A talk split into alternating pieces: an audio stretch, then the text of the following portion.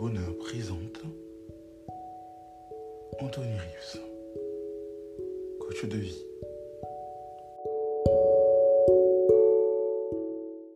On parle beaucoup des pervers narcissiques et on fait souvent des amalgames. C'est limite si ce n'est pas devenu une mode, une tendance. La vraie question aujourd'hui, c'est comment devient-on un pervers narcissique? Quelle en, est l'origine Ou peut-être comment on crée un pervers narcissique Généralement, quelqu'un qui devient un pervers narcissique, c'est quelqu'un qui a été soit maltraité dans son enfance par ses parents ou par des gens, ou soit idolâtré. Alors, il se crée une fausse identité. Euh, il surjoue, il manipule, il rentre dans le mensonge pour correspondre à ce qu'il croit que ses parents attendent de lui, le pervers narcissique va tout donner.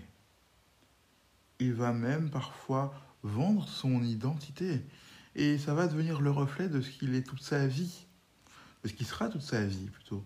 Et en fait, euh, ça, quelque part... Alors, il faut savoir que le, le, pervers narcissique, c'est une psychopathologie. Donc, euh, ça peut être traité par la psychiatrie, ou par un psychologue selon les différents degrés. Mais comme vous l'avez compris, ça se crée depuis l'enfance. Et euh, l'enfant euh, est souvent... Euh, ses parents attendent très souvent beaucoup de cet enfant.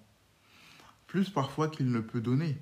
Donc du coup, pour satisfaire aux besoins de ses parents, il va parfois jouer un rôle, mentir, manipuler, etc un rôle que dont il ne saura s'en sortir au fur et à mesure des années.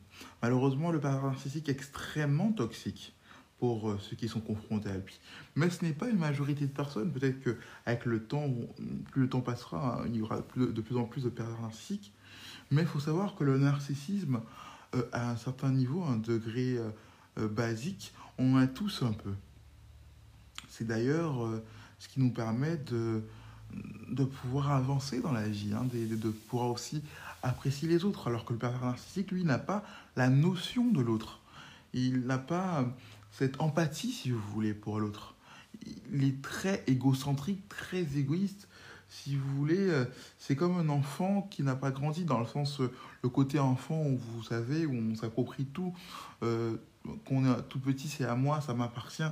Le pervers narcissique, pour lui, tout la plupart des gens autour de lui, euh, euh, tout ce qui le concerne est cher, mais la plupart des gens autour de lui sont un peu des objets ou des jouets.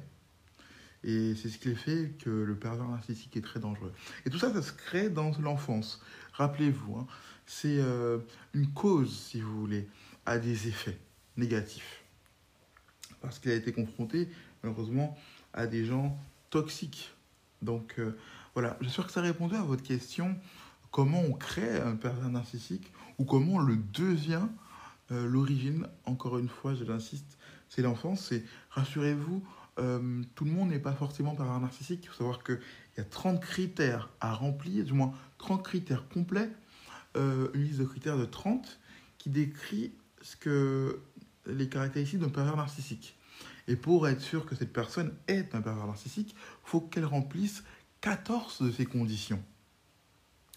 Alors pour avoir déjà eu à, aider euh, euh, quelqu'un face à un pervers narcissique, je vais vous dire que c'est une situation très délicate. Mais on en parlera à l'occasion, sans doute dans un autre podcast, de comment agit un pervers narcissique concrètement dans la vie de tous les jours et surtout dans la relation de couple.